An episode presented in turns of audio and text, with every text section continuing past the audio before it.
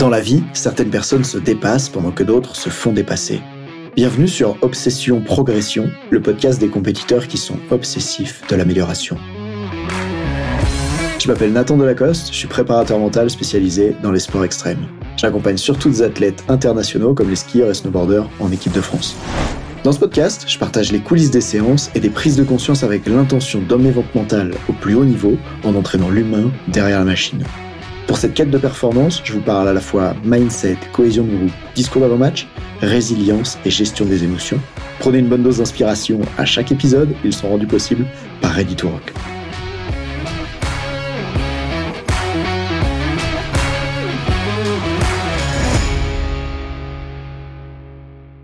Ce tout premier épisode, rentrons dans le vif du sujet directement avec un sujet qui me semble comme essentiel en préparation mentale, c'est la préparation mentale du coach et surtout la manière dont le coach perçoit ses propres émotions. À mon avis, c'est un facteur au centre de la performance, de la performance de la relation entraîneur-entraîné, de la performance du travail du coach et c'est pourtant complètement délaissé aujourd'hui. Et pour vous montrer ça, je vais vous raconter euh, l'expérience que j'ai commencé par vivre il y a quelques années et comment ça a changé ma vision de l'entraînement. À l'époque, j'étais étudiant en STAPS il y avait un stage à faire et du coup je participe à un stage comme je me formais comme préparateur physique en STAPS. Et donc je vais dans ce club de basket auquel je propose mes services de préparateur physique en même temps que l'entraînement du coach principal de basket. Par exemple, avec les joueurs qui sont sur le côté quand le coach fait un 55 sur le terrain, moi je m'occupe des joueurs en plus et je leur fais faire la préparation physique au bord du terrain. C'était un peu à l'arrache, mais bon, à l'époque c'était comme ça les stages dans le monde amateur et ça m'a permis de rencontrer des athlètes et notamment de rencontrer ce coach qui, euh, il paraît, était un, grand ponte du domaine dans ce club de la région grenobloise. Et ce que j'ai pu remarquer à ce moment-là, c'est à quel point le coach ne maîtrisait pas ses émotions. Il était dans cet état où, euh, dès que les joueurs n'arrivaient pas à mettre en place le système de jeu qu'il leur demande, ils se mettaient en colère. Ils se mettaient en colère au point de leur hurler dessus, au point de prendre un ballon, mettre des coups de pied dedans, alors que tous les coachs de basket vous diront qu'il faut pas mettre des coups de pied dans un ballon, au point de prendre un des joueurs de l'équipe et de le transformer en bouc émissaire, de lui sauter dessus dès qu'il faisait une erreur. Et ces émotions qu'il avait à l'entraînement, évidemment, elles étaient multipliées les jours des matchs. Quand j'allais voir mon équipe, l'équipe que j'entraînais chaque semaine, jouer les week-ends, moi j'étais là assis dans les tribunes à observer que les joueurs, en situation de tir ouverte, c'est-à-dire à un moment où normalement un bon joueur de basket, il prend le shoot, faisait juste la passe à côté, par peur que s'il rate, le coach leur hurle dessus. Parce qu'en fait, c'est ce à quoi ils étaient condamnés. Soit ils prenaient le tir, ils marquaient et c'était normal, tu vois, le coach attend pas moins. Soit ils se rataient et il se faisait démonter par le coach. Et du coup, dans ce premier épisode de podcast, j'ai envie qu'on aille un peu plus loin sur cette idée que, en tant que coach, tes émotions, elles déterminent beaucoup la qualité de l'entraînement que tu vas avoir avec les athlètes, et même les décisions que les athlètes prennent quand t'es là, quand t'es pas là.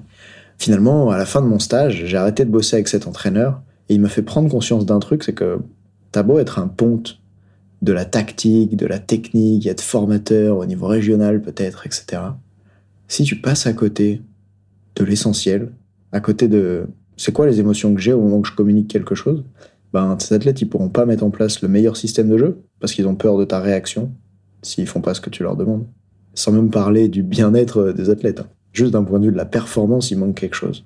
Et pour aller plus loin dans ce premier épisode de podcast, ce que te faire remarquer, c'est que plus tard, je suis devenu euh, coach pour la Fédération française de ski coach préparateur physique, pardon. Et quand j'ai été bosser là-bas, du coup, j'ai bossé avec les équipes de France jeunes en ski snowboard, en fait, avec le pôle France à Albertville. Et j'ai vécu une expérience étonnante dans laquelle euh, les jeunes filles que j'accompagnais là-bas, donc l'histoire c'est que jusqu'à 15 ans, elles font du sport de pleine nature, elles sont assez talentueuses en fait, et puis un jour elles arrivent dans ce pôle France, au meilleur niveau français, et on leur demande de faire quelque chose qu'elles n'ont jamais fait avant, c'est-à-dire de faire de la muscu genre 5 fois par semaine, en plus des séances de cyclisme, des séances de gymnastique, etc.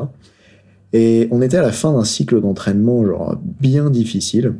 Et je mène une séance, je m'en souviens très bien, c'était un vendredi, la séance elle commençait à 14h. Et à cette séance-là, les filles elles font pas du tout ce que je leur demande. Genre, je vais faire euh, le début de séance de cyclisme avec elles et elles sont censées respecter certaines zones de fréquence cardiaque. Et quand je leur demande est-ce que tu es bien dans la zone, elles y sont pas. Mais elles me disent oui, oui j'y suis elle voulait pas vraiment faire la séance. Et au fil de la séance avec elle, j'ai l'impression de pousser dans une direction, genre pour leur faire respecter le cadre de séance, celui à qui moi on m'a demandé. À l'époque, j'étais préparateur physique, mais pas celui qui décide de la planification. Et j'essaye tant bien que mal de faire le rôle qu'on me donne et de pousser ces filles à, se pousser, justement. Sauf que la séance passe, on retourne dans la salle de muscu après le cyclisme pour faire un bloc de travail et elles s'investissent pas à fond.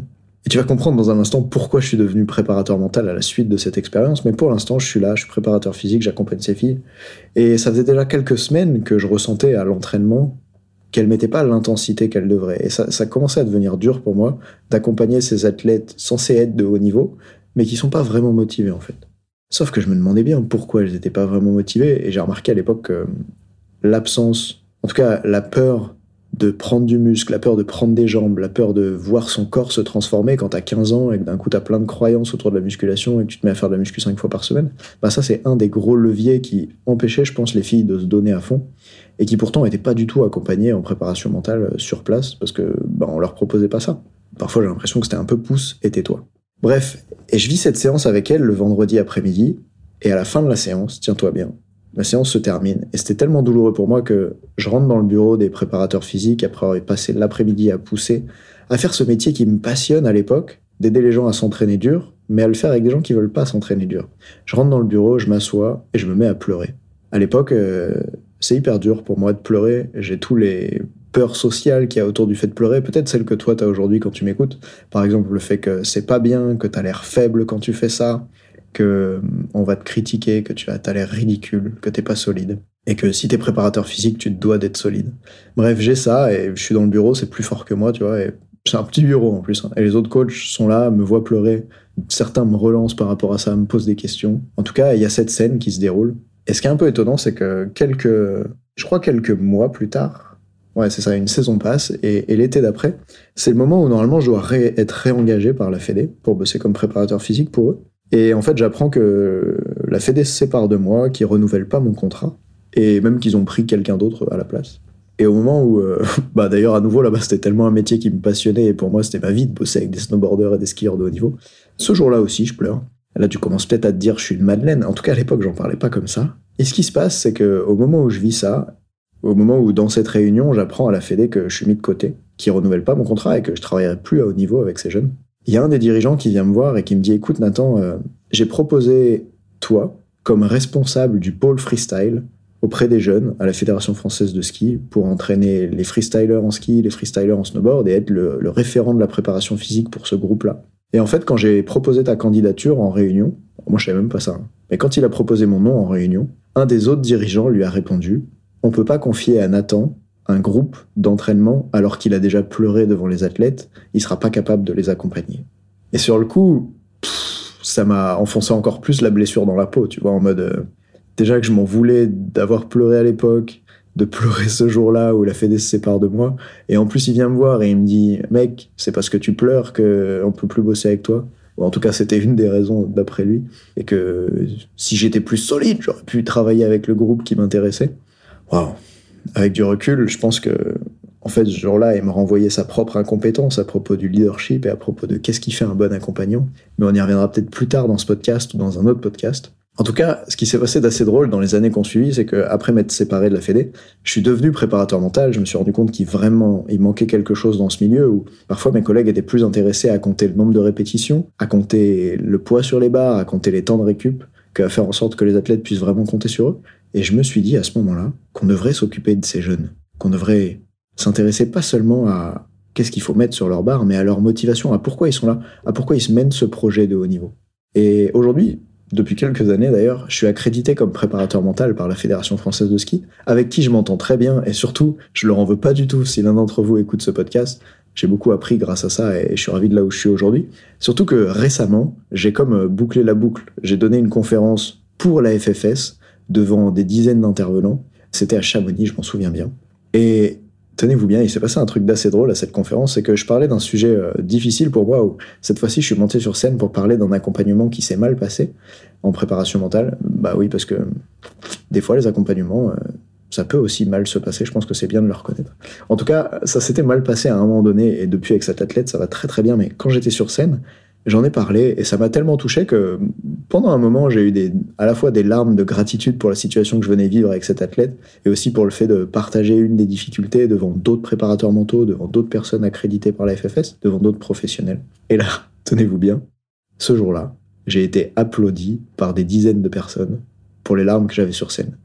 Comme si à ce moment-là, il y avait eu un changement à la Fédération française de ski Et d'un coup, ce qui, avant, quelques années auparavant, m'avait peut-être coûté ma place, m'avait amené à être rejeté et à devoir travailler sur moi, finalement, c'était devenu euh, comme quelque chose qu'on accueille, qu'on félicite.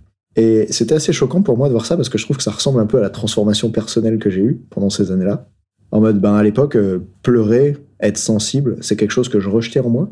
Depuis, j'ai bossé sur moi et aujourd'hui, je pense que c'est une des qualités qui m'amène à être un si bon coach mental, à avoir une telle écoute et cette capacité à rentrer en relation avec les athlètes et les coachs que j'accompagne et à les dépasser ce que eux-mêmes rencontrent parce que je suis pas le seul dans le monde du sport à avoir cette peur de paraître faible si j'ai des émotions. Je devrais dire à avoir dans le passé parce qu'aujourd'hui, j'ai la chance, j'ai plus ça. Et du coup, mon intention dans ce podcast, si toi, tu es un coach ou une coach avec une grande sensibilité, soit une grande sensibilité en toi ou en ce que vivent les athlètes, je voudrais te dire que on est ensemble, je suis là, et peut-être que ce sera le bon endroit pour toi, ce podcast, pour remarquer que c'est ok si tu ressens ça, et que ça peut vraiment être un atout pour toi, même dans un milieu où parfois ça paraît pas apprécié. Mon rôle, c'est, avec ce podcast, de t'aider à mettre en lumière et d'utiliser cette force-là parce qu'une fois que tu plus peur de tes émotions, une fois que tu plus peur d'être en colère, d'être en pleurs, de ressentir ce que tu ressens, d'avoir de la tristesse, de la déception, de la frustration par rapport à ce qui se passe, bah au lieu de subir tes émotions en tant que coach,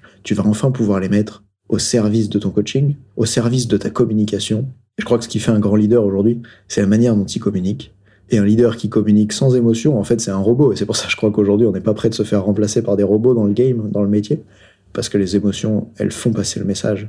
Et du coup, si tu es ce coach-là avec cette grande sensibilité, peut-être une idée pour toi en repartant de ce podcast, c'est comment je peux mettre ça au service de mon coaching?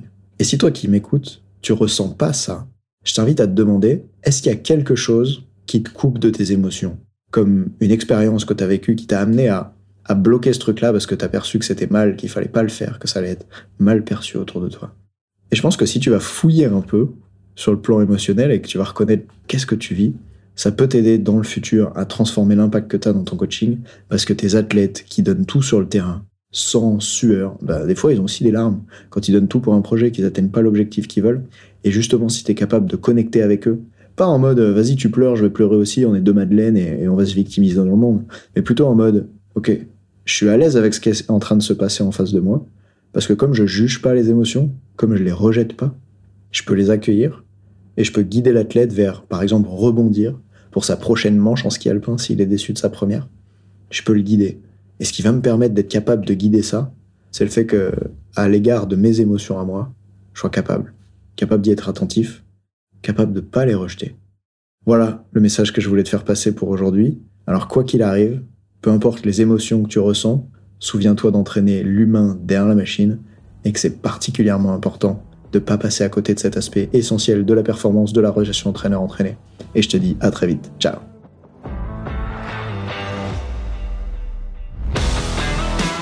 On dit souvent que le mental, c'est 70% de la performance à haut niveau. Pourtant, rares sont ceux qui l'entraînent au moins de 10% du temps.